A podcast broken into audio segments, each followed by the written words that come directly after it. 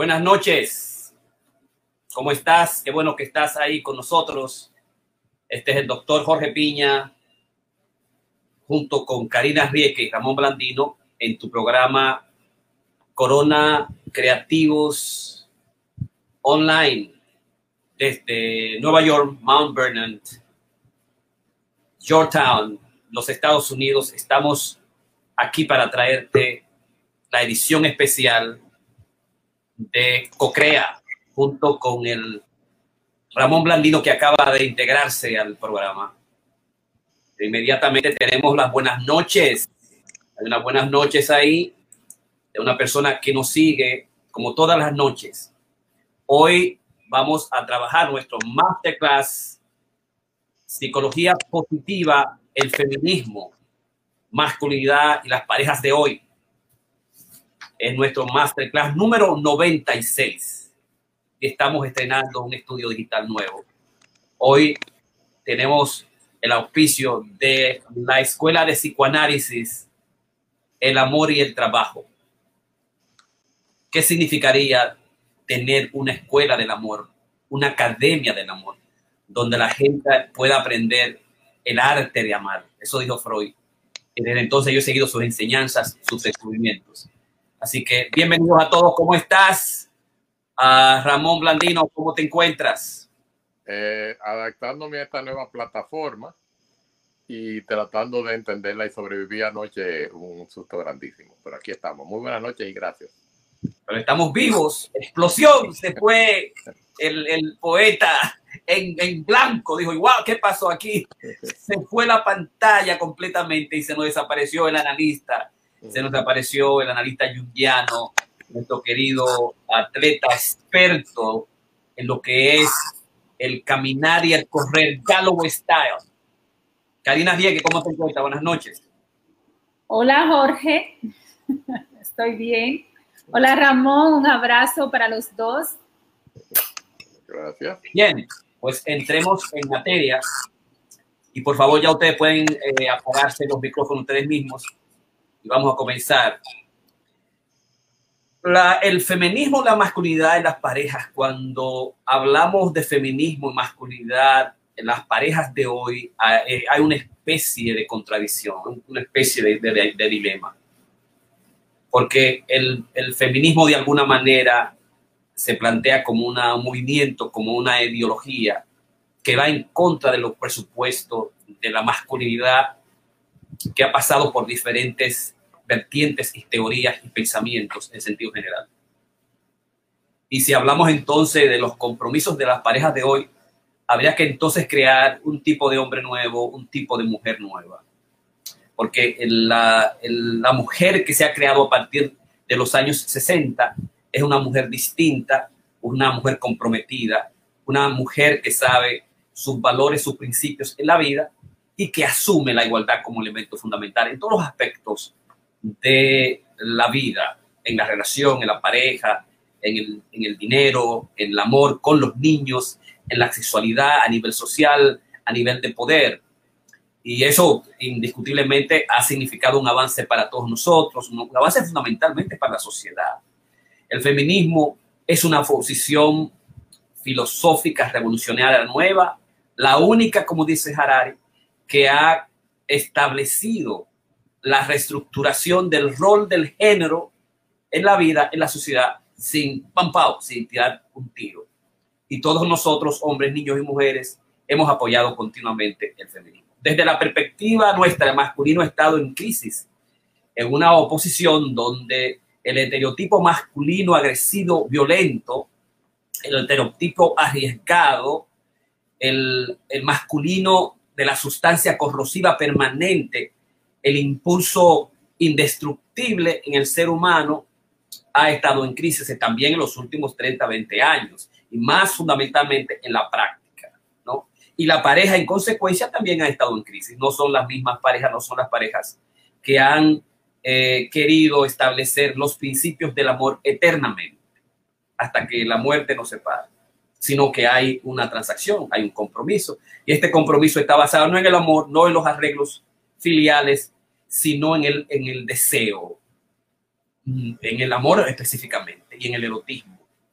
y en una transacción especial en que tú puedes darme, si tú puedes darme llevarme al lugar que no puedo llevarme a mí mismo, si tú puedes darme lo que yo no, lo que yo deseo y que muchas veces es tan inconsciente que yo no sé, pero cuando te estoy frente a ti, me encuentro en tu mirada, me encuentro en ti. Esa posición, ese lugar donde tú me llevas es interesante. Ese es el lugar que yo voy a estar contigo, generalmente por tres o cuatro o cinco años. Porque la mujer es la que en el 80% pide el divorcio y la mujer el 85%, en el 90% que mete al hombre a coche, a terapia, y la mujer en el 90% es la que decide terminar la relación. Y en consecuencia, ya existe más de 50, 60, 70% también de divorcio. Pero lo que Fisher plantea es que la mujer actual feminista tiene la capacidad de elegir mejor siempre. De va de un peor, de un mal hombre a un buen hombre. Si reflexiona, si va donde el pastor, donde el doctor, donde el coach, donde el analista, el psicoterapista, y repiensa cuáles han sido sus errores, los errores de ambos, puede encontrar, y siempre ha sucedido así, siempre encuentra una mujer, un hombre mejor o una mujer mejor, ¿verdad? Eh, entonces, eh, Fischer dice eso, que es la capacidad de todos los cambios, han sido cambios estructurales positivos para la, para la mujer y para elegir la mujer. La gran pregunta que nosotros hacemos es que muchas veces, ¿por qué no elegiste bien? No, la mujer no elige sabiamente. Todavía el depredador hombre no puede identificar qué está buscando y elige, no elige sabiamente. Se forma en una educación, tiene las mejores educaciones, es la mejor época para las mujeres, eh, tiene las, viene de las mejores familias, ¿verdad? Tiene los mejores trabajos y sin embargo todavía no ha aprendido a identificar el buen hombre. Es lo que yo siempre le pregunto. De cuatro o cinco años con uno o dos muchachos. Y, los dilemas que tienen algunos de mis pacientes es precisamente ese. El hecho, me casé con este tipo que era un broken boy, un hombre roto, un hombre en crisis, un hombre débil, un hombre que es un cobarde, un hombre que es un endeble, un hombre que no tiene liderazgo, un hombre que le falta el elemento más importante que dice David Deira, el experto número uno de amor, no está presente. He doesn't get me. Él no me consigue, él no me, él no me mira, él no me ve, él no me entiende. ¿Verdad? Él no puede llevarme al lugar que yo no puedo, yo no puedo abrir mismo, que es la, es la teoría y la práctica que nosotros hacemos en el psicoanálisis y en la terapia, digamos, eh, personal. Entonces ese es el dilema fundamental que tienen los, el hombre y la mujer en esta época, en esta época importante nuestra. Y entonces eh, ese es, el, ese es el, dilema fundamental. El otro aspecto es que el modelo de desarrollo del hombre, de lo masculino, eh, ha sido, ha cumplido ya más de 110 años, que es el desarrollo complejo de Edipo. El, el, el, hombre se desarrolla a partir de la desidentificación con la mujer, la identificación con el hombre, el odio a la madre, el odio al hombre, que es una posición agresiva, para obtener a la mujer y como no puede, aparece la provisión del ingesto, el hombre tiene que separarse obligatoriamente y lo hace con vergüenza, lo hace con miedo, buscando otra mujer, odiando al padre y apeteciendo a la mujer. el complejo edipiano que ya en 1910 Freud habló como el concepto eh, edipiano eh, imposible, irrecatable, indestructible, del, en el cual en esta dimensión tríada el hombre no podía, no podía salir de ella. Y en consecuencia es la posición, el modelo, el primer modelo fundamental, modelo fálico agresivo edípico de la tríada, a partir del cual el hombre del siglo XXI se creó.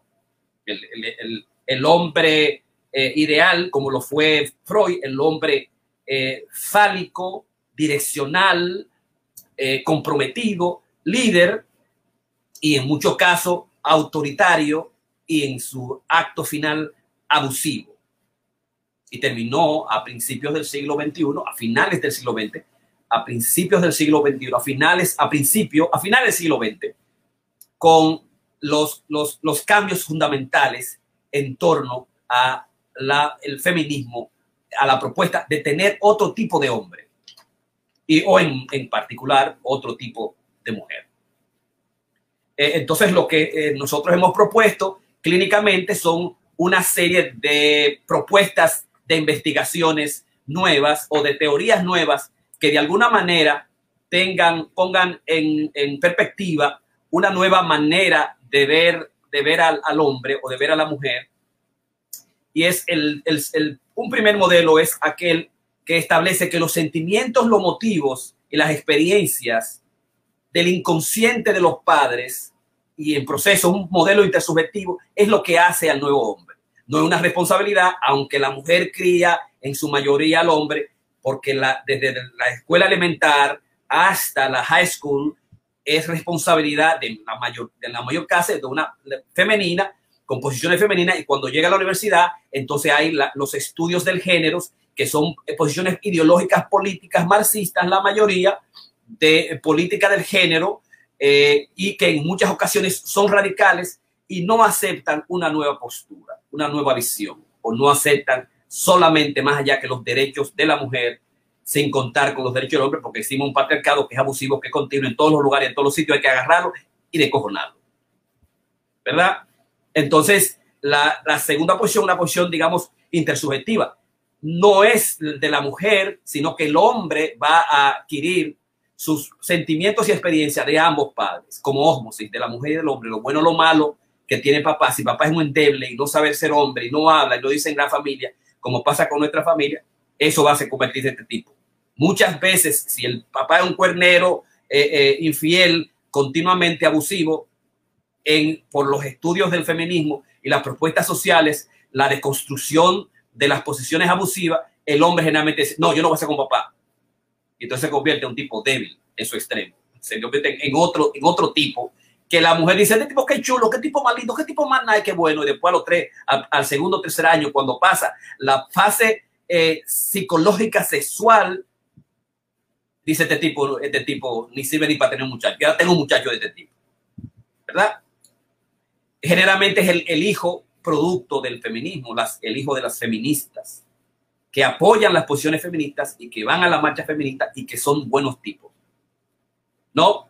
Eh, pero no se consigue la identificación masculina del hombre o la mujer, de la mujer sola o del hombre solo, sino de ambos, los inconscientes.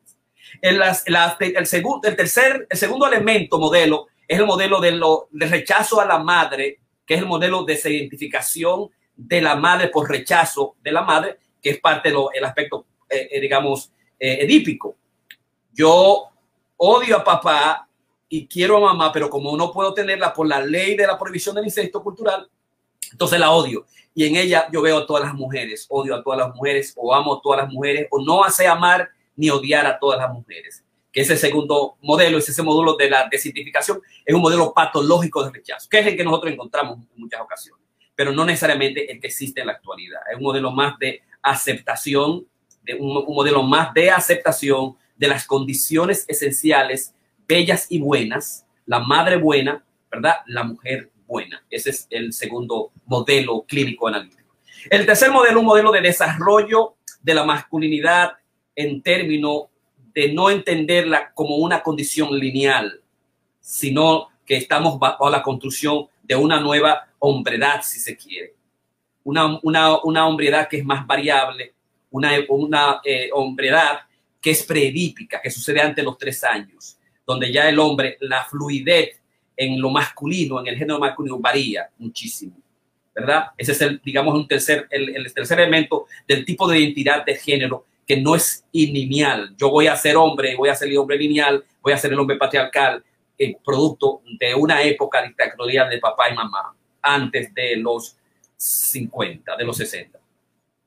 Y hay un cuarto elemento que son las masculinidades múltiples, que van a depender de la raza, el hombre chino, el hombre negro, el latino, el americano, de la orientación sexual, gay, transexual, fluido, binario, eh, eh, de acuerdo a la posición, digamos, eh, la posición sexual, de orientación sexual, además, de acuerdo a la cultura, el grado de la, del, grado de, de uh, genderness o generosidad en el individuo, cuán pulido, cuán fluido sea su, su género, y donde la condición de manap ate hombre no es necesario porque el hombre es más sensible, es más metrosexual, si se quiere, más abierto, tiene más posibilidades a, eh, digamos, eh, ser sensibles, llorar, gritar, eh, ser más vulnerable, ¿verdad? Las masculinidades múltiples.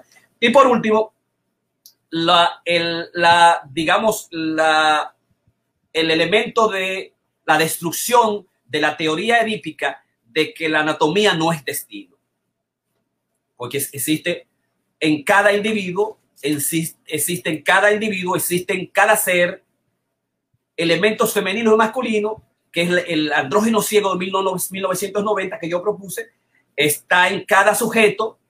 Somos hombres y mujeres al mismo tiempo. Muchos de nosotros lo hemos recuperado, otros no han recuperado ese elemento esencial que Freud propuso bisexualidad, que se encuentran ambos, las hormonas femeninas y masculinas en cada sujeto. Eh, y que los aspectos, las, las, variables, las características masculinas están en nosotros y muchos lo están utilizando la perspectiva de la, bisexualidad y de la concepción binaria de la sexualidad.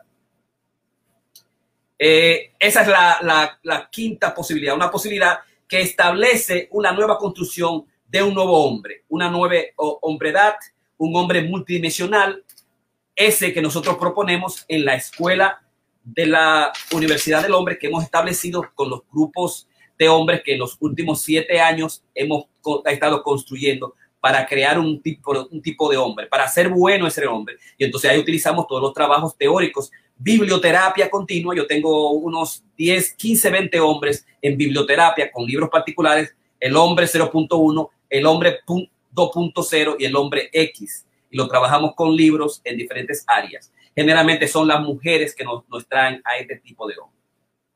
¿Qué vamos a nosotros encontrar? un feminismo tóxico por un lado, una masculinidad tóxica por un lado, una y las parejas tóxicas por un lado. Cuando eso sucede, la mujer generalmente se convierte en lo feminismo en Cali, que es la mujer de estructura, es la mujer destructiva, la, la, la, la, mujer fuerte de la energía negra, creadora de vida y destructiva, que sale a buscar los hombres miserables, los hombres mediocres, a romperle la cabeza y, digamos, a tener eh, eh, de ellos, a tener cabezas de ellos. Pero Cali solamente se ríe para cuando encuentra lo masculino divino, que es Shiva, que es el sujeto eternamente amoroso, omnisciente, cariñoso, imperturbable, siempre presente, que sabe reír, que sabe cantar y le baila Shiva. Y cuando le baila Shiva, Shiva elimina toda posibilidad de destrucción, rabia, toxicidad, mal humor. Eh, y entonces está, entramos en el tercer proceso, que es el proceso de lo que nosotros llamamos la íntima comunión o la comunión íntima.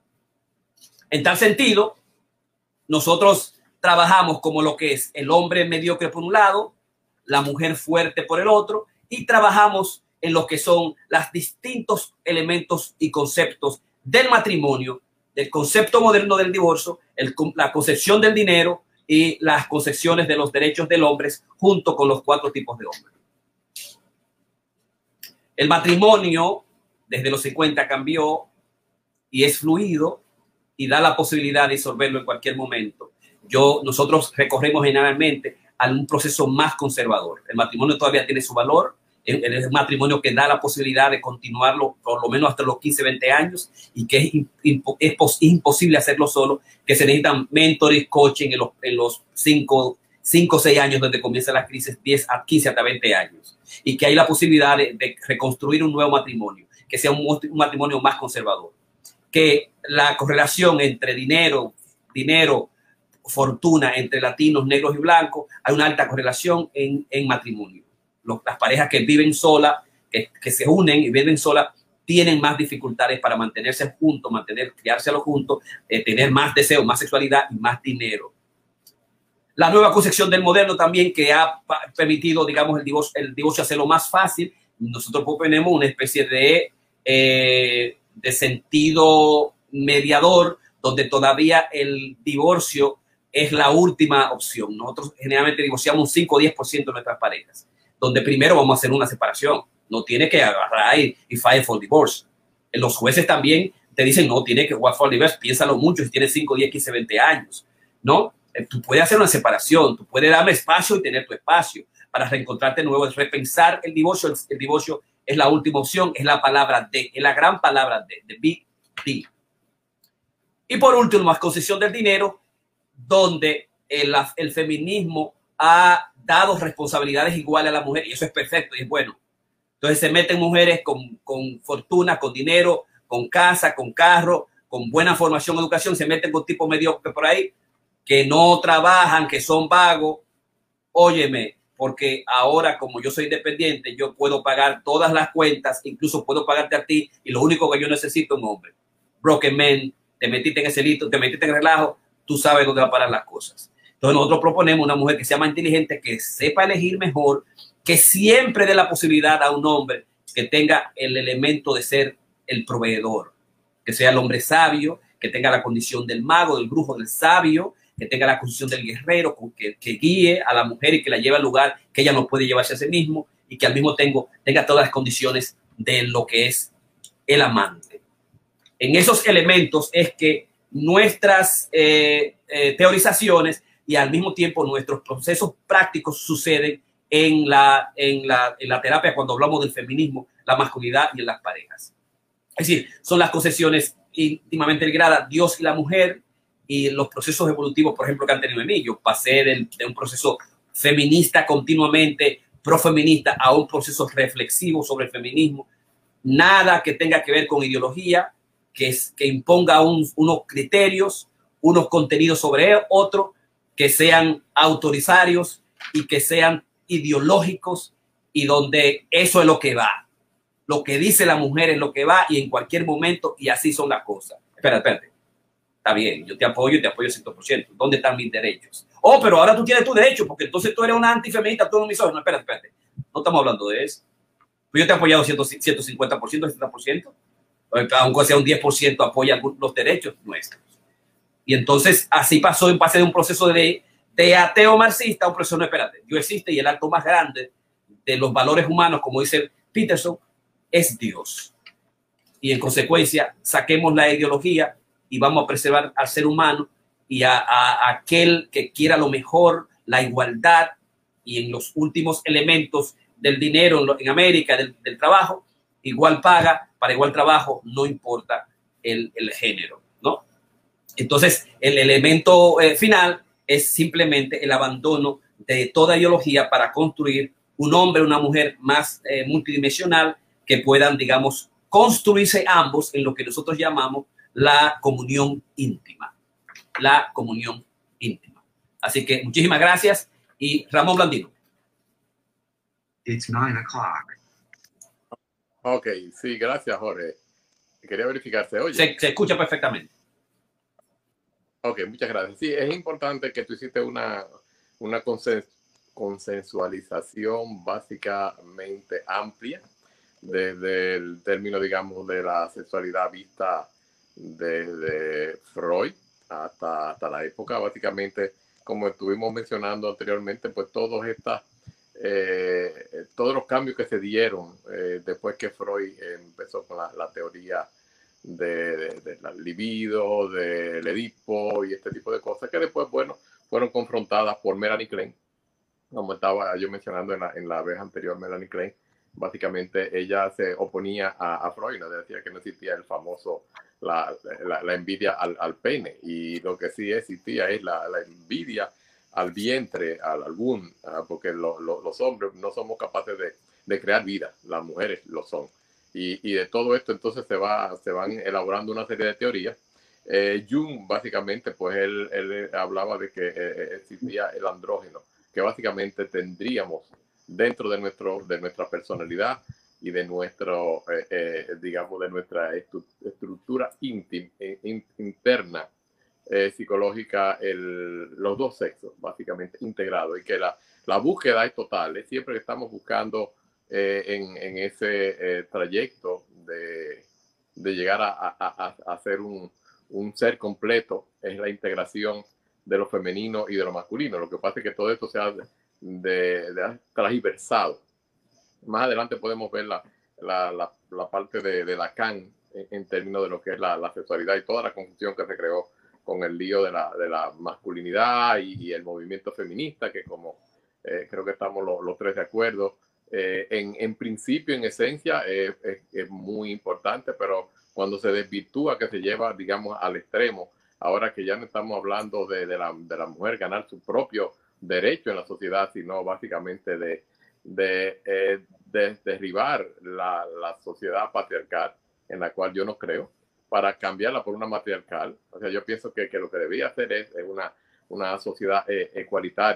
Eh, más adelante, como mencioné también la semana pasada eh, en los últimos estudios de, de Lacan, uh, Paul, perdón, básicamente él hablaba de que todo esto se, se resume en, en, en, al final en, en, poder, cuerpo y sexualidad. Y que todos estos cambios que se están dando ahora, eh, el hombre eh, está perdiendo, como, como dices tú, Jorge, eh, total iniciativa, porque las mujeres se han dado cuenta que ellas no nos necesitan básicamente para nada. O sea que hasta se pueden inseminar a, a, artificialmente, pueden lograr mejores posiciones, digamos, académicas, pueden ser más, más profesionales tienen mayor dedicación. La realidad es que las mujeres tienen más resistencia que nosotros en todas las áreas. Eh, tienen la capacidad de, de, trabajar dos y tres trabajos porque incluso eh, van a, a, a, trabajar en academia o en, en, en labores eh, productivas.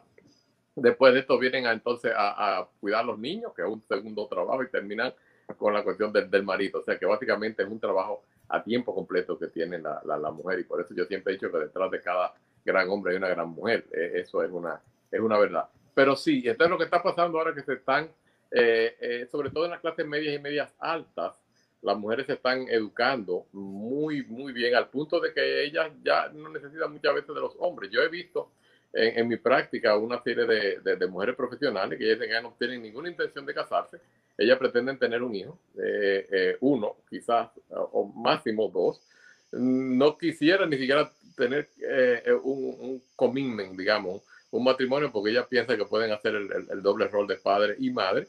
Muchas, algunas de ellas, incluso sé de un par de ellas que han tenido, eh, tienen sus amigos, han tenido hijos con amigos con privilegio y, básicamente pues estos son padres casi surrogates. Ellos vienen un fin de semana y se llevan a los niños y, demás. Es, es verdaderamente una, una distrofia que estamos viendo a, nivel de, sociedad, pero aquí la que, y, por supuesto, todo esto se, se transcribe en entonces en una frustración del hombre que al final llega la, el, el, abuso, el feminicidio y este tipo de cosas. El, el, hombre no sabe cómo procesar esto, está perdiendo poder.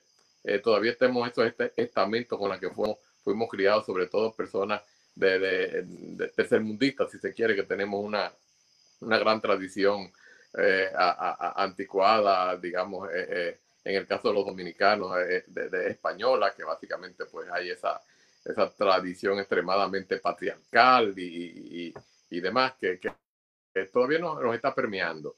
Que definitivamente tenemos que hacer el trabajo y, y, y nos toca a nosotros los, terapeutas y nos toca a nosotros los padres poder educar a nuestros hijos varones para que tengan un respeto por, las, por, por, sus hermanas, por sus amigas, por sus esposas, por sus mujeres. Eh, yo recuerdo todavía en, en, tiempo atrás un, paciente que me estaba diciendo que, se, se quejaba la, la, la, mujer amargamente de que el, la hija estaba saliendo con una serie de, de, de, amiguitos que no eran, eh, que eran medio abusadores. Y el, el padre del, del, de, los niños lo que le dijo, bueno, mire, usted agarre a su gallina que mi gallo está suelto. Y yo incluso confronté al señor y le dije que, y usted también tiene un par de gallinitas en su casa, ¿qué va a pasar con ella? Oh, no, no, si vienen a cogerme mi gallina, yo lo mato. Yo tengo un, un, una pala y, un machete. Y digo, ¿y qué? ¿Y es? ¿Para qué? Me dice, bueno, el machete para cortarle la cabeza y la pala para enterrarlo. O sea que, pero eh, ahí tú puedes ver, eh, eh, eh, es, un, es, es jocoso, pero de una manera casi un, un, chiste negro, pero es así, todavía existe esa, e, e, esa creencia. O sea que eh, hay que trabajar mucho. Yo estoy muy de acuerdo contigo que la universidad para el hombre es, es necesario, la educación, la formación, porque realmente no podemos seguir eh, eh, el feminismo eh, tiene que, eh, balancearse de una manera que no, sea ahora eh, eh, matriarcado versus patriarcado. Este no es el caso. El caso es cómo crear un ser humano nuevo, cómo crecer ya en, este nuevo siglo y dejar atrás todas esas cosas negativas que, están afectando a la sociedad. Y evidentemente este es un, un problema tan grande como el COVID, como este, la situación política que estamos viviendo en este país.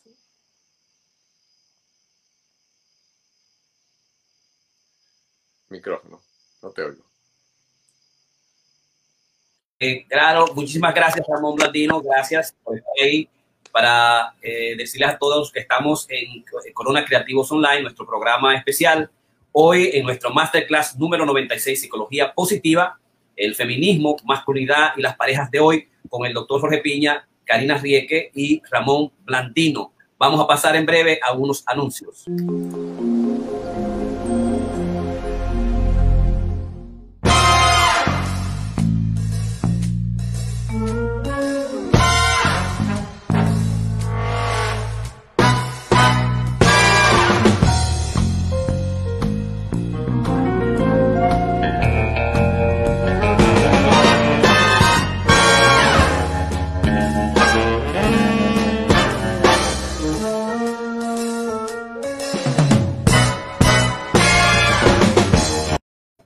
Bien, aquí estamos y desde República Dominicana, mi amigo psicoanalista Gil Germán, un abrazo a ti, a Tarquino, los, los que creamos el movimiento de psicoanálisis en la República Dominicana, mi amigo psicólogo Tarquino y él, y un grupo de psicólogos en la República Dominicana a finales de los 80, 1982 comenzamos el movimiento de psicoanálisis neoclásico, el movimiento lacaniano y la escuela de psicoanálisis que está Gil ahí en sintonía. Muchísimas gracias por estar por ahí. Y pasamos ahora a la profesora universitaria y psicoterapista Karina Rieke. Karina Rieke.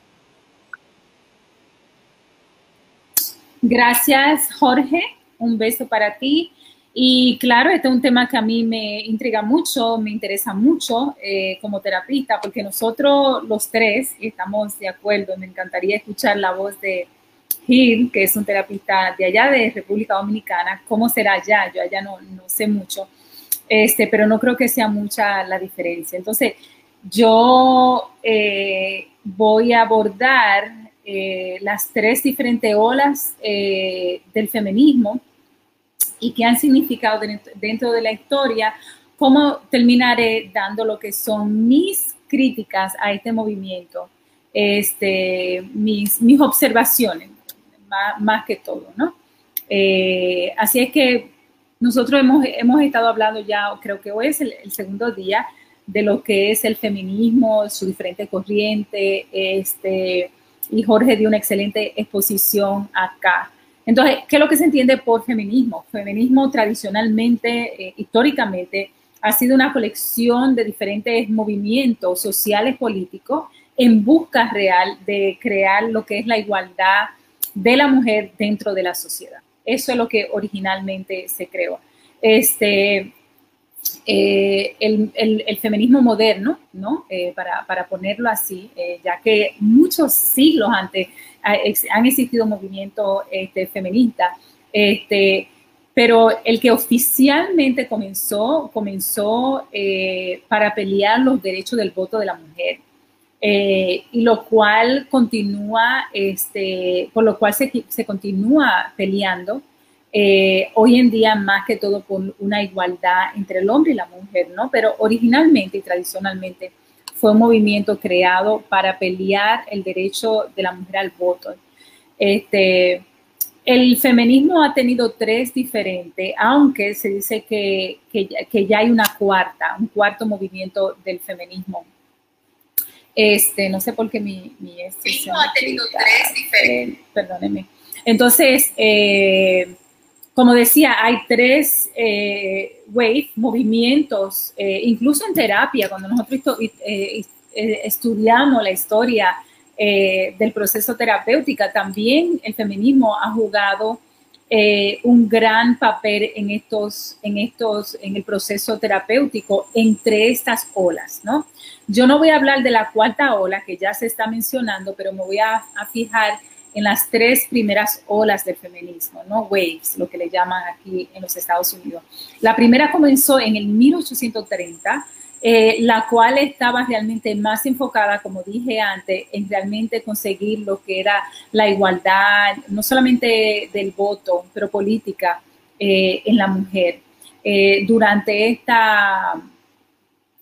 durante este proceso, la mujer todavía estaba considerada en la sociedad como una propiedad del hombre, del, del, padre o del esposo, ¿no? Entonces, todavía en el 1830 la mujer estaba considerada este, lo que era parte de, lo, de, de, pertenencia de lo que es el padre o del esposo, una u otra, ¿no?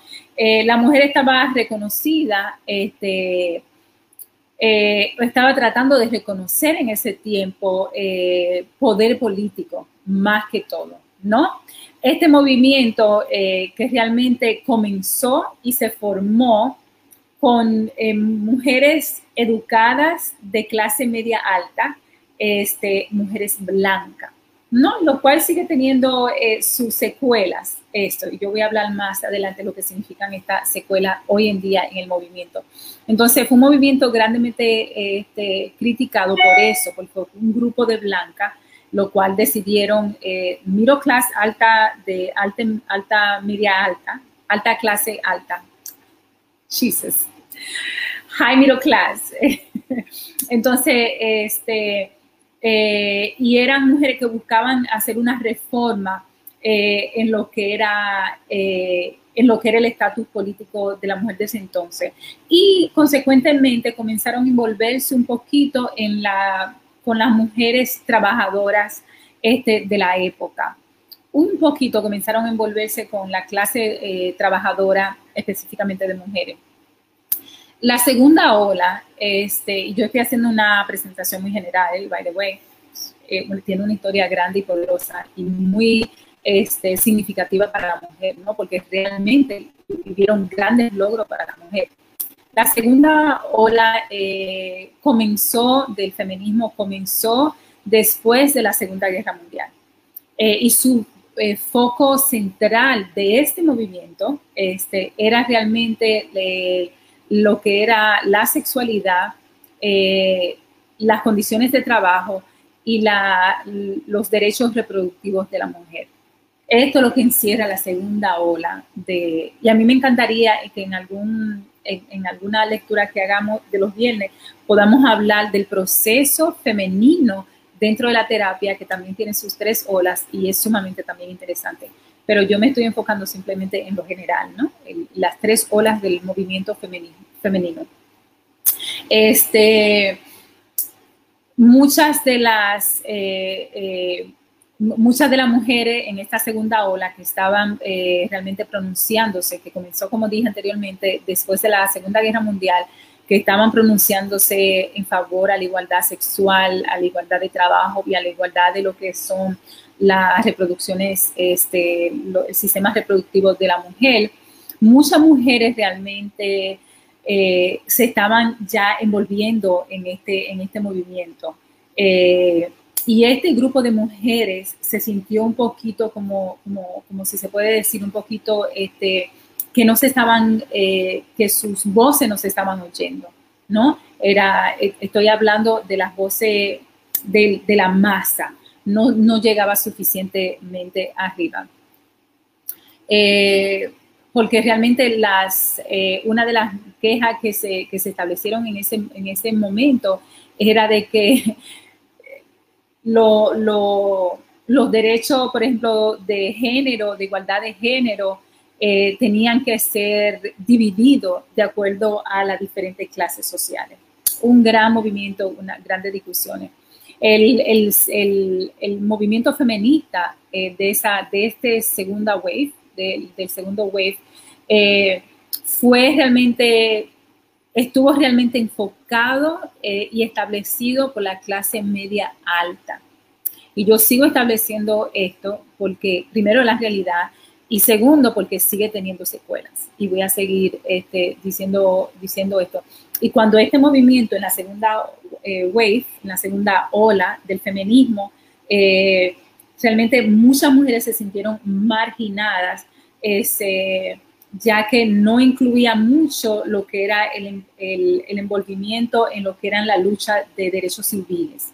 Entonces, que solamente querían hacer un enfoque a lo que era, vamos a hablar de trabajo, vamos a hablar de derechos de sexuales y vamos a hablar de, estos tres temas, pero realmente lo que, era, eh, lo que eran otros grandes temas de la clase media baja realmente no, no se estaban tomando en cuenta y se estaban ignorando y muchos grupos se sentían realmente marginados, ya que este, eh, la causa femenina eh, tenía que ser un movimiento realmente civil, un movimiento de, involucramiento eh, más civil a diferentes dimensiones.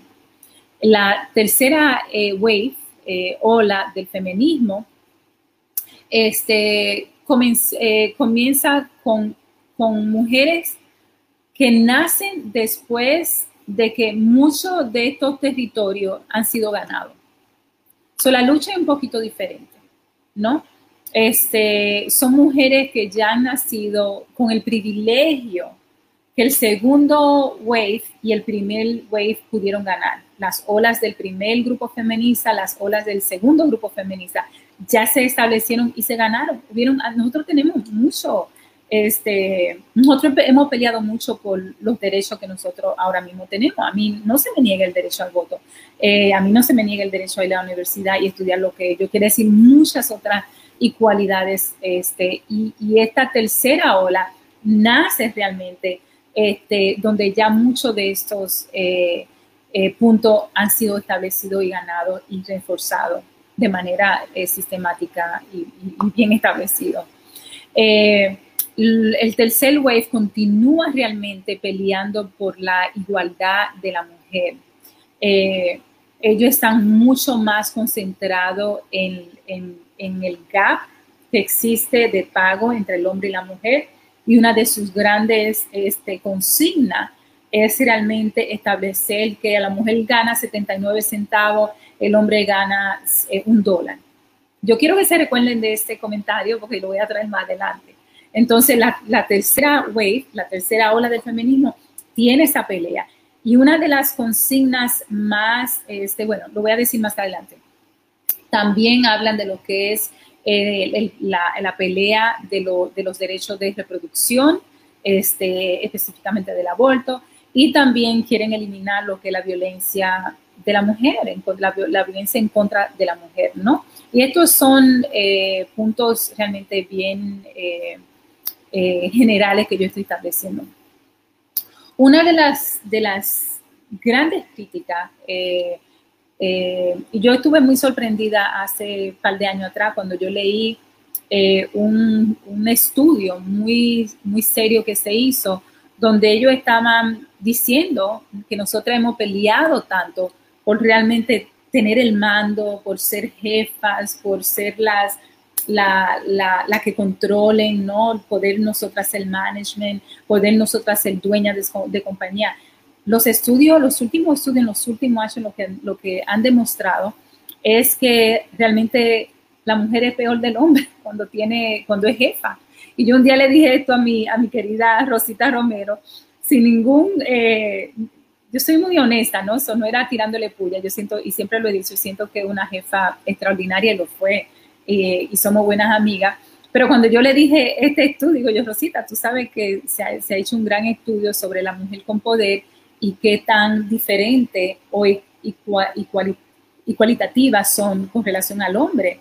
Y lo, el estudio demuestra que son peores, que pueden ser más, eh, más controladoras, pueden, ser, eh, pueden oprimir más, pueden ser más abusadoras incluso que el hombre. Lo cual a mí me pareció muy interesante y de ahí yo desperté, como quien dice, una serie de interrogantes a lo que ha significado el movimiento feminista. Primero porque yo vengo de una mamá que, que peleó en la guerra de abril, una mamá sumamente progresista y una mamá que realmente me enseñó eh, eh, mi fortaleza como mujer, ¿no? Eh, no de que yo soy más fuerte que el hombre, ese nunca ha sido mi intención, pero de que yo soy una mujer fuerte. Y eso a mí me pareció muy, quizá me lo enseñó a mí sola de las cinco hijas, pero yo lo cogí. este, pero eh, entonces yo he creado algunas interrogantes que me encantaría eh, compartir con, con todo lo que están aquí. Una de mis primeras críticas, y yo, yo estoy segura que no soy la única en esta, en estas críticas, eh, es, es el, el pedazo, uh, es, ¿cómo se diría? Es, eh, de exclusionary. como que de división que tiene el movimiento. Eh, muchas de las feministas eh, originales este, construyeron el movimiento bajo un concepto de, realmente degregating, de, separación en, lo que es raza de la mujer, ¿no? En lo que es, en lo que es blanca, negra, en lo que son esas esa grandes diferencias una de las feministas más famosas que peleó en lo que era la lucha porque la mujer tuviera el voto y la lucha política fue Rebecca Latimer eh, Felton. Y ella eh, fue la primera mujer senadora aquí en los, en los, Estados Unidos. Y ella tenía una de las ideas más racistas, conservadora y supremacista de la historia. Eh, y ella tenía esclavos mujeres en su casa, ella y el esposo. Entonces, sin embargo, ella fue una de, las, de pioneras en el movimiento feminista. Y esto yo lo quiero establecer porque yo siento que, y lo voy a decir ahora, eh, las estadísticas demuestran que realmente de aquí a allá no ha habido tanta diferencia con relación a lo que es el movimiento feminista. Este, las estadísticas, a mí me encanta, claro, como, como, eh, como PhD eh, en mi doctorado, lo que uno me aprende por tres años, cuatro años, yo lo único que hice fue leer, estadísticas. So, yo siempre tengo que traerla, pero las estadísticas este, eh, han demostrado que el quote del feminismo más, más frecuentemente quoted, el quote, ¿cómo se dice quote? El más, eh, Jorge, ¿cómo se dice quote? Citado, el más citado. El más citado. El, el, el, la palabra más citada en el movimiento feminista es one in six women. Una en cada seis mujeres van a ser eh, violadas en su vida. Estos números son terribles. Y estadísticamente, este es el quote, es el, la palabra más citada eh, en todo el movimiento feminista. Una de cada seis mujeres en su vida van a ser violadas. Eso es muy grande. El, el wage gap entre la, la capa de, de ganancia de, de, una mujer es 79 centavos. Yo estando, estoy dando las estadísticas de los quotes más eh, famosos de las, de, las, de las feministas. Nosotros lo vimos a cada rato, aquí, allá, en todos lados. Una de cada seis mujeres son violadas. Entonces tenemos que hacer énfasis en eso. Eh, de las mujeres ganan 79 centavos, el hombre gana un dólar. So, tenemos que llenar ese gap que hay entre, entre un dólar y 79 centavos la, la mujer, el hombre un dólar. Déjenme decirle que la mujer de color gana 54 centavos, no 79 centavos. Eso es, eso es sumamente interesante. Y también ignoran que la mujer de color este, gana mucho menos que el hombre blanco y que la mujer blanca. Sin embargo, esto no, no es una consigna y no ha sido una, una, una, consigna nunca. Ahí viene mi gran división, porque yo siento que todavía se sigue defendiendo eh, a nivel de estatus del feminismo el mismo concepto sobre de quién ellas pelean. Este, entonces, otro, otro punto interesante, las, las americanas nativas eh, son violadas 3.5 veces más que la mujer, eh, que la mujer de cualquier otra raza. 3.5 más violada de la mujer, eh, de la mujer de cualquier otra raza, incluyendo la blanca, porque esto no es parte de su consigna. Entonces, ahí es que viene mi grande diferencia. Es decir, ¿cuál es el estatuto todavía nosotros seguimos defendiendo? Si no el de la mujer privilegiada blanca. Eh, un grupo de, y esto es muy interesante, mil mujeres indígenas canadienses han sido muertas eh, o han sido desaparecidas y nada se ha hecho sobre este asunto. Y, hay, y puedo decir dónde ustedes pueden buscar esta información. Sin embargo, no es un discurso de la feminista, tiene que ser un discurso de la feminista. A mí no me importa eh, eh, eh, cuál sea tu agenda. Nosotros tenemos que ser parte de esa agenda feminista y yo siento que, ese discurso se ha quedado ahí Y nosotros hay un discurso que Ramón dijo algo, hay un discurso que se quiere seguir promoviendo, que ya no existe. Ese, pero hay otro que sí existen y por qué no se retoma. No se retoma porque no es parte de su agenda. Si nosotros estamos hablando de que mil mujeres eh, eh, en, el día de hoy están siendo desaparecidas, indígenas, matadas y violadas, este, ¿por qué no es parte de esa agenda? Es un problema de la mujer específicamente. 3.5 eh, eh, veces más que cualquier otro grupo étnico son violadas las mujeres indígenas. ¿Por qué no se habla de este tema bajo una agenda feminista? Este, y, eso, y, eso, y esos son los puntos que a mí me llaman muchísimo la, la atención. Entonces, ¿cuál es el issue de la mujer feminista? feminista? Eh, eh, y qué significa realmente navegar esa trayectoria eh, de la mujer blanca feminista. ¿Cuáles son los, los choices, los issues realmente que ellas están defendiendo? Eh, una de las cosas más, más que, aquí se encabeza muchísimo, eh, mira, yo no me pongo ropa y yo quiero andar en cuera y además yo no me quiero poner make-up y si yo me quiero no me peino. Es decir, me voy a shave, me voy a arrancar todo lo, todo lo pelo. y yo siento que ese es un, choice, en una elección que cada quien debe de tener, pero tú no me la puedes imponer a mí. Y tú no me puedes criticar si yo me quiero bañar, tú no me quieres uh, eh, criticar si yo me quiero poner ropa, tú no me puedes criticar si yo me quiero maquillar. Entonces hay muchas feministas que hoy en día siguen eh, dragging, siguen realmente tirando eso. Y es importante que se habla. Hubo un movimiento grandísimo que hablaban sobre eh, la liberación del, del, del nipo, ¿cómo se dice nipo? Del, del pezón Vamos a liberar el pezón, vamos a liberar el pezón, yeah. Pero, ¿dónde está realmente eh, el, el, derecho de la mujer que quiere taparse su pezón? Chévere, si tú te lo quieres poner libre, como anda el hombre en, en la playa, en la calle muchas veces, chévere. Pero entonces cuando tú comienzas a discriminar con esas que se quieren tapar eh, el pezón, de ahí yo, yo creo que yo comienzo a tener grandes dificultades porque yo siento que el derecho no solamente de una vía, sino que el derecho realmente debe ser más equitativo entre lo que nosotros realmente se sienta bien. Yo como terapista, yo aplaudo mucho a las mujeres que quieran sentirse bellas. Yo no soy una mujer de maquillaje, nunca lo he sido. Este, eh, yo creo que yo, yo me pongo maquillaje, bueno, me lo pongo en el calle, bamba, ya, y ya primero porque siento que no lo necesito realmente mucho. bella yo, pero no solamente eso, sino que eh, hay mujeres que duran horas poniéndose maquillaje y hay mujeres que lo disfrutan grandemente y hay mujeres que, eh, que, le gusta. Entonces, eh, eso no debería ser un punto de discusión. Y yo siento que sigue teniendo un punto de discusión. Y hay otras cosas que no son puntos de discusión que deberían de serlo. Entonces, hay mujeres que quieren que muestran todo su pelo, eh, yo no me afeito, mira, yo no me afeito porque es mi derecho, el hombre anda así, yo puedo andar así. Chévere contigo, pero si a mí me gusta afeitarme, believe me, a mí me gusta afeitarme. Entonces, si a mí me gusta afeitarme, si a mí me gusta mi waxing, eh, bien conmigo, no me critique a mí si a mí me gusta eh, usar mi desodorante, así a mí me gusta afeitarme.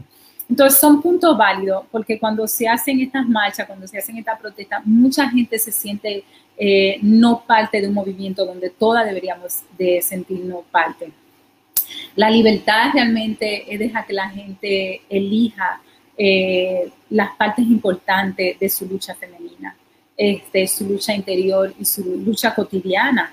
Este, yo no me imaginaría durando horas eh, poniéndome maquillaje porque yo quizás tenga cosas mucho interesantes que hacer, pero ya a mí me encanta ver una mujer bella, a mí me encanta ver una mujer que que se, que se que, pueda transformar este, y jugar con su belleza de una forma tan, para mí, creativa.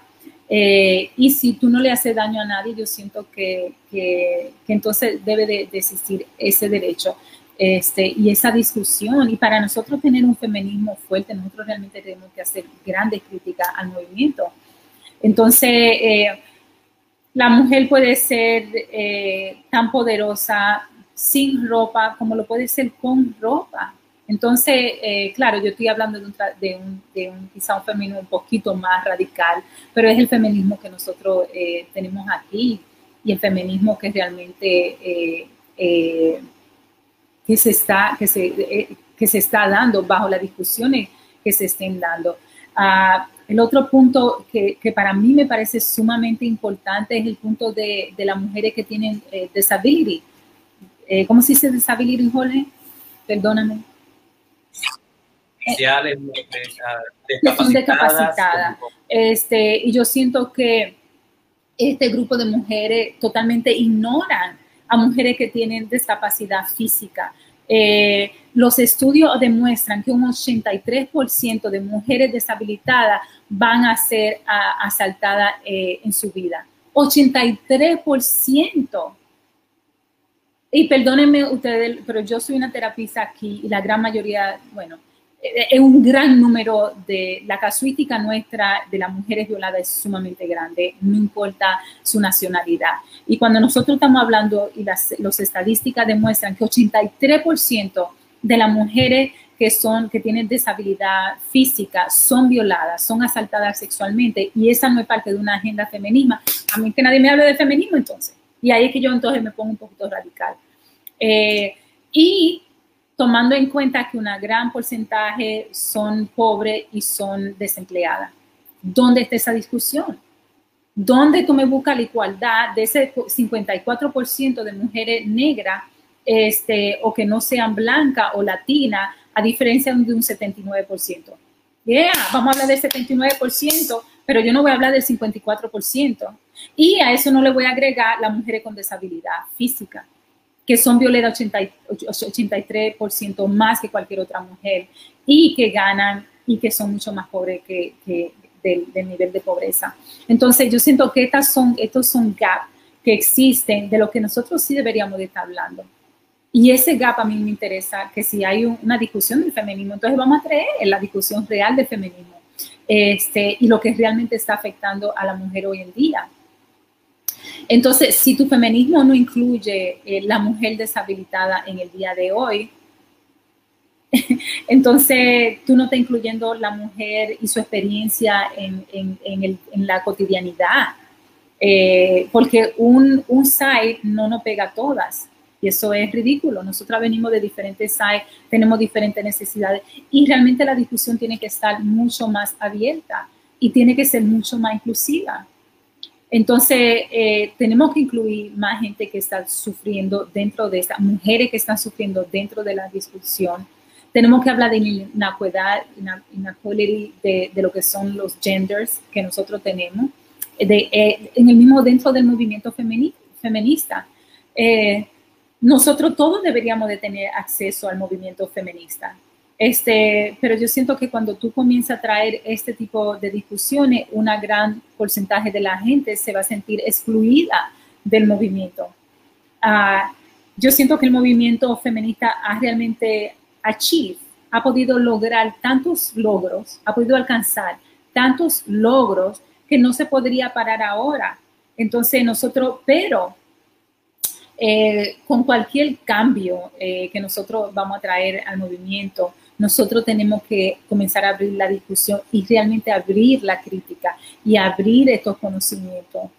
Y sí, yo estoy muy orgullosa este, de, los improvements, de los logros que el movimiento femenino, ha hecho. Ha hecho tantos logros que de alguna forma en las, en las universidades, aquí tú vas, y yo le he dicho varias veces en estos programas, aquí tú vas a la universidad, tú vas, a tocar una puerta que se llama Women's Studies que se llama Estudios de la Mujer. No hay puerta para estudiar los estudios del hombre. Y a mí me interesa porque yo tengo un hijo varón. Y a mí me interesa porque yo tengo un esposo. Yo no vivo con una mujer. Bueno, que él dice que le andrógeno. Pero yo lo que quiero decir es que nosotros tenemos que comenzar a realmente hablar de la igualdad.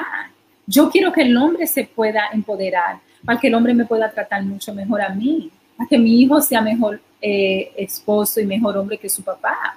Eso es lo que uno sueña. Yo espero que Camila me, supere 100 veces a mí en todas las dimensiones posibles. Pero nosotros tenemos que, comenzar a, y hasta que no hagamos una crítica de lo que ha sido el, feminismo, este, nosotros no vamos a avanzar para adelante, yo siento. Nosotros no vamos a poder lograr grandes cambios. Yo incluso eh, estaba leyendo unas estadísticas de mucha gente donde dice, el presidente que tenemos ahora fue un grupo de feministas en contra de Hillary. porque Hillary no perdonó al marido. No, no, no, no, yo no voy a votar. Y fueron un grupo fuerte de fe- feministas establecidas aquí que dijo, no, espérate, yo no puedo irme con ella porque ella, ella siguió con el hombre. Y la condenaron, la condenaron, porque Hillary ama a su marido, Hillary Clinton. Entonces la condenaron porque ella quiso y, y apostó al amor y apostó a su marido que ella amaba. ¿Entienden? Entonces mucha gente la criticaron por eso. No, no, no. Yo, yo, el, el- el femi- y dicen que el feminismo fue realmente que puso una, una de las lecturas que hice. Este, también este, con relación al aborto. Sí, la gente habla del aborto. Yeah, la mujer tiene que tener derecho si quiere o no quiere tener su niño. Pero yo siento que falta mucha más educación. Y yo siento que nosotras, más que promover, sácatelo cuando tú quieras, debemos de promover mucha más educación al respecto. Este, y yo estoy 100% de acuerdo eh, con que la mujer pueda elegir este, cuándo debe. Este, pero yo creo más en prevención. Vamos a trabajar en prevención porque después yo soy como terapista que tengo que bregar con un grupo de mujeres porque no se perdonan esos dos y tres abortos que se hicieron o ese solo aborto que se hicieron. Porque trabajar con el drama de ese solo es bien grande y solamente la, la que se han hecho pueden testificar, pero yo como te- terapista yo lo sé. Este, el, hombre no es un punto de discusión en la agenda feminista. Nosotros vivimos, al menos que lo mandemos para, pa, pa, yo siempre le digo a Jole, tenemos que tener un planeta simplemente para mandar a los hombres así, y que se vayan para allá, lo que nos sirve, y que se maten entre ellos. Pero mientras tanto, hagamos eso eh, y lo podamos crear. Yo tengo una fórmula, pero hasta que no realmente, y necesito a alguien con mucho dinero para poder establecerlo, pero hasta que no tengamos el planeta, el mecanismo de tirarlo, y que ellos lleguen allá, este, nosotros tenemos que bregar con los hombres aquí. Nosotros tenemos que de alguna forma empoderar al hombre, porque nosotros tenemos hombres débiles. A mí que nadie me diga que el hombre empoderado es el que mata. Eso es un absurdo. A mí que nadie me diga que el hombre empoderado es el que maltrata a una mujer, o el que te mira, o el que te quiere, o el, hombre desesperado por atención, ya sea sexual, ya sea de. Para mí eso es un desespero. Eso no tiene nada que ver con fortaleza, ni con hombría, ni con sexualidad, ni con empowerment. Eso es un disparate. Entonces yo necesito que las próximas generaciones de hombres, donde mi hijo te incluida, sean hombres fuertes. Y si parte de la agenda es crear igualdad para la mujer, yo no la voy a crear sola, porque yo no puedo crear mujeres fuertes, dinámicas, que se valoren, que tengan self-esteem grande, que le digan que no, mientras por otro lado yo le estoy enseñando a mi hijo que de golpe, cada vez que yo le doy una pelea, mientras yo no me puedo hacer una autocrítica de cómo nosotros estamos criando a los hijos. Entonces, nosotros tenemos realmente que abrir la discusión en cuanto, en cuanto a lo que es el hombre y la igualdad del hombre y lo que realmente eso significa. Eso tenía mucho sentido hace 100, 200 años atrás, hace par de par de cientos de años atrás, tenía mucho sentido. Yo siento que la discusión ahora tiene que ver cómo nosotros vamos a crecer junto con el hombre, porque realmente lo que hay dentro de disparate allá afuera, nosotros tenemos que establecer ese punto realmente de encuentro y de igualdad que nosotros hemos querido establecer. Eh, y la reeducación. Si tú me haces un programa de la mujer en una universidad, tú tienes que crear uno de hombre. Tú tienes que crear un programa de hombre donde, donde se hagan todos estos estudios con relación a que el hombre. A mí me encantaría, Jorge, que tiene tanto material para eso, lo pueda en algún momento de, de su historia establecer, porque él se ha reeducado mucho y realmente se ha convertido en un gran, un gran hombre, un gran ser humano y un gran esposo, un gran compañero, ¿no? Entonces, eh, nosotros tenemos que hablar de esa igualdad. Nosotros no podemos ignorar este, el, lo, el estudio cualitativo que tenemos que hacer entre el hombre y la mujer. Eh, y si el feminismo quiere, entonces tenemos que abrir la crítica y la discusión. No es cierto eh, muchas veces que es, eh, está el bando, un, bando este, femenina es realmente lo que va a beneficiar. Si estas discusiones que yo estoy trayendo este, no son parte de la agenda, como otras grandes discusiones que se tienen que traer. Excelente, excelente la, la presentación, el masterclass. Estamos en Corona Creativo, nuestro masterclass de hoy, el número 96 sobre psicología positiva. Y eh, el feminismo por favor, cierra el, el tuyo, Karina. El feminismo, masculinidad y las parejas de hoy, las presentaciones del doctor Jorge Piña, Ramón Blandino y Karina Rieke. Hoy viernes, como lo hacemos cada viernes, traemos un masterclass y posiciones, eh, digamos, distintas sobre la, el particular. Me parece extraordinaria la presentación de Karina. Es una presentación que yo no sé si ella pueda dar en Funglode, en la República Dominicana, en la Secretaría de la Mujer. Yo creo que yo tengo que llevarla con dos, dos guardaespaldas o en algunas universidades donde hay, digamos, donde hay, ¿qué pasó con Ramón? Que se puso, se puso negro de nuevo la, la, se, se puso negro de nuevo la pantalla. Espero que no haya puesto una explosión como la de ella. Ya llegó. Entonces, eh, porque son las posturas, las posturas que establece Karina son posturas altamente, digamos, de, de, de posicionamiento del hombre, la mujer, los derechos de la, de la mujer, obviamente que todos apoyamos y queremos, y también los derechos del hombre y cómo los dos pueden eh, trabajar desde la perspectiva, digamos, social. Nosotros lo vemos por la perspectiva clínica, o sea, a nosotros que nos llega, al clínico, el analista, el psicólogo que nos llega, la mujer sufrida, la mujer sufrida que se ha empoderado en los últimos 50 años, tú le preguntas a la tía, a la hermana, a los amigos, ellas mismas, las mujeres fuertes, independientes, abogadas, doctoras, maestras, eh, con casas, con buen crédito, con buena educación. ¿Dónde están los, los desgraciados? ¿Dónde están los malditos hombres? No aparece ninguno y lo, lo, que encuentran son malísimos, son mediocres, es un lío, no tiene educación, son malos, son mentirosos, son débiles eh, y son, y en el sentido débil no es que eh, eh, de repente el abuso y el amor no coinciden, obviamente no estamos hablando de eso, sino de que el hombre no sabe estar presente, el hombre de alguna manera, y es lo que se pregunta muchos teóricos, el doctor Peterson y el doctor Harari, de que qué ha pasado con el hombre que en este proceso de alguna manera se ha desvirtuado y, y, y y ha, ha dejado en clase el proceso educativo, el proceso de la, de, la, de la, enseñanza, de la formación, de alguna manera se ha quedado retraído en las drogas, en el placer, en los videojuegos. Eh, se ha quedado eh, un hombre que era altamente activo, un hombre activo, eh, fuerte, aventurero, deportista. De alguna manera, ese hombre, los muchachos de hoy, ah, nacen broken, ¿no? y es una gran problemática. Nuestra clínica de diario, ¿no? De 100 pacientes que uno ve a la semana, de eso el, el 80% de los hombres, olvídate que es un lío con ellos con las mujeres. Entonces, eh, en, la, en la parte, la, la, crítica, lo que sucede clínicamente, lo que la mujer no dice afuera de ellos, de ese hombre que hemos criado, que hemos construido todo, de esos hijos del feminismo de alguna manera. Y ese hijo del feminismo porque viene no de la posición falocéntrica, tripartita, sino de la posición que cada uno, hombre y mujer, tiene que darle. Y si la mujer solamente puede darse a sí misma, inconscientemente, su experiencia, sus motivos y sentimientos, siendo madre soltera, es un problema que tú estás creando en la sociedad posteriormente, con ese muchacho que no terminó la universidad, que, eh, que de alguna manera tenías que facilitarle las cosas, eh, que no entiende, eh, que la universidad no lo entiende a ellos, porque hay una cultura de la violación y del hombre macho agresivo y una cultura a favor también de las mujeres, de la sororidad, que son muchas y que son fuertes, y de una cultura también posmoderna, eh, posmoderna marxista de ideología, de estudio del género, que a, a, rajatabla no permite ningún otro discurso, no permite otro discurso, ¿no? Y además unas universidades que últimamente han tenido que hacer cambios fundamentales, cambios por las demandas. Oh, yo la, I Ray, la mujer, la muchacha del, I Ray, la, la muchacha del colchón, y tú me destruiste mi vida. Ok, ahora hay lo que se llama los 40 millones se están viendo de la gente que está haciendo demanda, eh, arregla las leyes en términos que también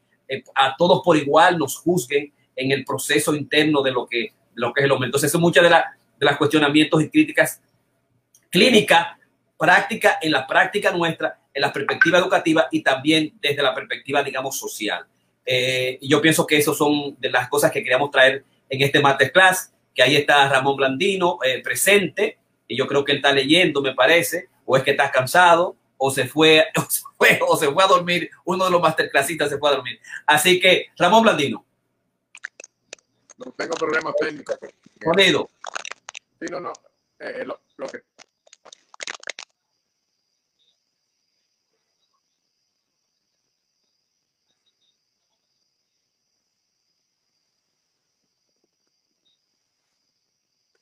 Hello, hello, hello. ¿Me oye?